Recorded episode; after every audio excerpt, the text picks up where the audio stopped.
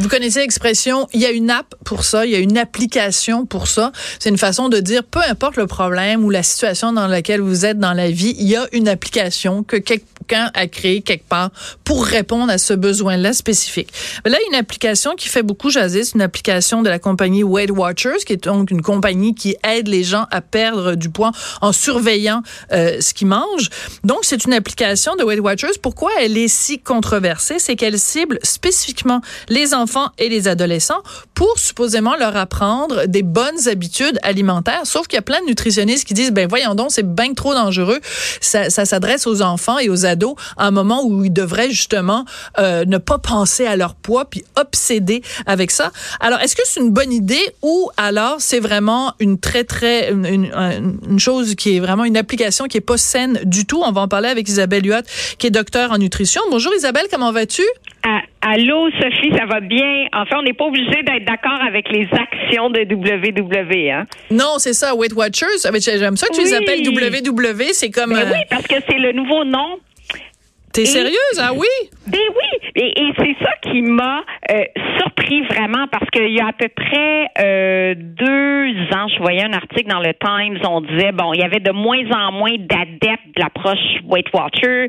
On engage un nouveau CEO, un directeur général, euh, qui est présidente aussi, qui fait le tour, qui fait des consultations populaires partout aux États-Unis avec des gens qui adhéraient avant cette méthode-là, puis disaient qu'est-ce qui se passe, pourquoi ça marche pas maintenant, mm-hmm. puis les femmes, euh, on dit, on est tanné de se faire parler de poids. On est tanné de se faire dire qu'il faut qu'il faut faire des régimes.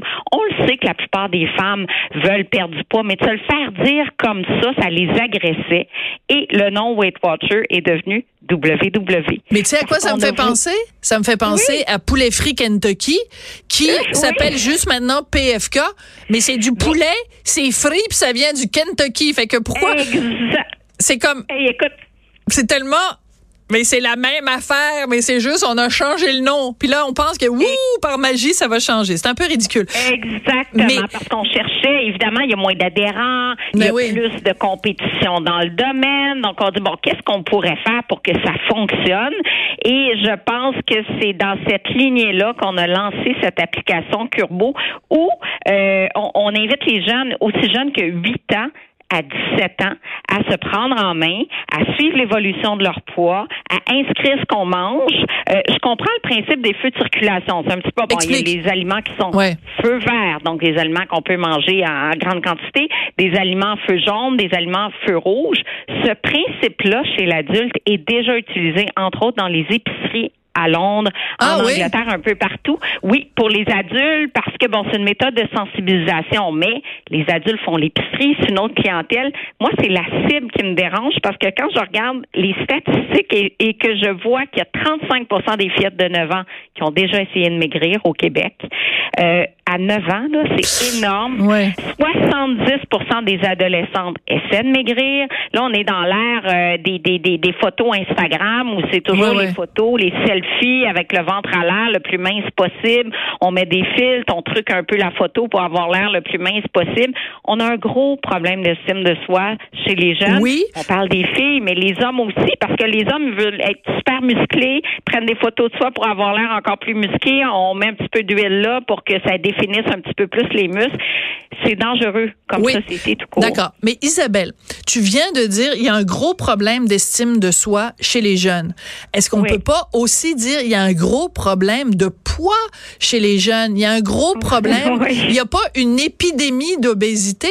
Alors moi, je me dis, OK, je me fais l'avocat du diable deux secondes. Mm-hmm. Si t'es un jeune, c'est sûr que l'obsession de la minceur, c'est pas une bonne idée.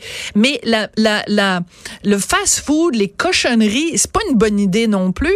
Alors, si cette ah, app-là, si cette app-là fait te dire que euh, tu, tu rentres dans le système, que tu as mangé un gros hamburger, trois frites, euh, une poutine, puis un coke, euh, ben si l'app te dit c'est un gros feu rouge, ben c'est ça que ça prend pour que les jeunes sachent qu'il faut pas en manger. Ben moi je dis bravo l'app.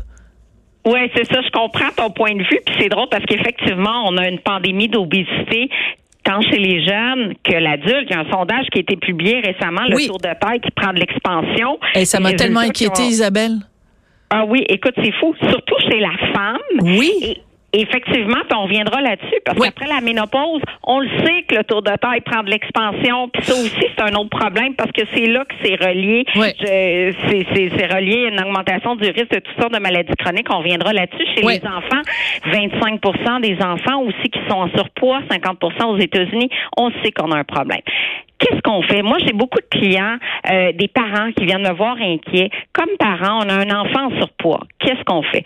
On prend euh, l'habitude en famille de dire, ben, tiens, en famille, on va prendre des résolutions, on va mieux manger toute la famille, plus de fruits, plus de légumes, on va plus bouger tous ensemble, on va moins écouter la télévision tous ensemble, mais d'en faire un mouvement familial plutôt que, mm. pire erreur que je vois souvent, une mère, par exemple, ou un père qui va dire, bon, ben, toi, tu n'as pas de biscuits, mais ton petit frère, il y en a. Parce que toi, tu un petit peu de rondeur. Et ça, il y a beaucoup, beaucoup de parents qui vont faire des commentaires sur le poids des enfants. Puis moi, après ça, je récupère ces enfants-là qui arrêtent au dépanneur en revenant de l'école, ben par exemple, s'achètent un sac de chips, puis arrivent à la maison et mangent la petite salade au thon, puis les, ou les légumes vapeur, parce que, ben oui, oui parce qu'on a diabolisé. on a diabolisé, puis on a culpabilisé.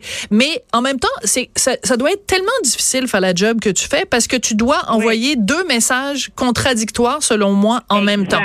Dire d'un côté, tu dois dire aux gens, manger, c'est le fun. Manger, ça doit être un plaisir. Manger, ça doit être des choses saines. Puis en même temps, tu dois dire, aux gens, ben on veut pas vous culpabiliser si vous êtes vous faites de l'embonpoint puis tout ça puis en même temps tu es obligé de dire l'embonpoint c'est lié à des problèmes cardiovasculaires, c'est lié avec des problèmes de diabète de type 2.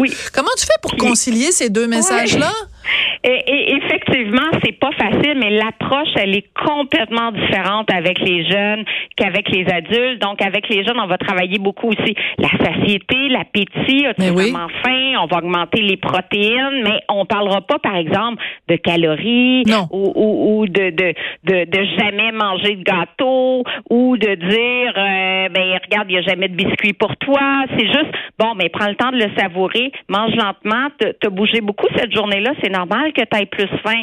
As faim. On attend 20 minutes avant de se resservir. Attends pour voir si tu as encore faim. Si tu as encore faim, c'est correct de reprendre une deuxième portion.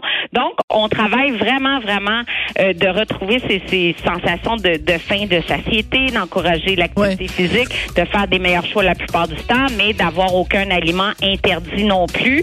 Euh, ben, aucun aliment interdit. Isabelle, il nous reste comme 30 secondes. Aucun aliment interdit. Tu sais, tu vas quand même pas dire aux jeunes, c'est super le fun de manger de la poutine puis d'arroser ça d'une boisson ben gazeuse. non. Par contre, si la poutine est une fois par mois ou c'est ah. un gâteau d'anniversaire, ben c'est bien correct aussi. Tu as tout à fait raison. Une question de fréquence. Oui, tout est une fréquence et une question d'approche. Parce qu'en effet, un enfant de 8 ans qui compte ses calories, moi, je capote, là. Je capote ben, complètement. Isabelle? le pain oui. Merci beaucoup. Isabelle Huot, nutritionniste. Écoute, il faut qu'on se parle bientôt de l'obésité abdominale. Je capote, moi. Absolument. Parce que si 88, c'est le tour de taille, moi, je suis à 90, là, ça marche plus, là. Faut que tu m'aides, Isabelle. Merci. On se retrouve demain.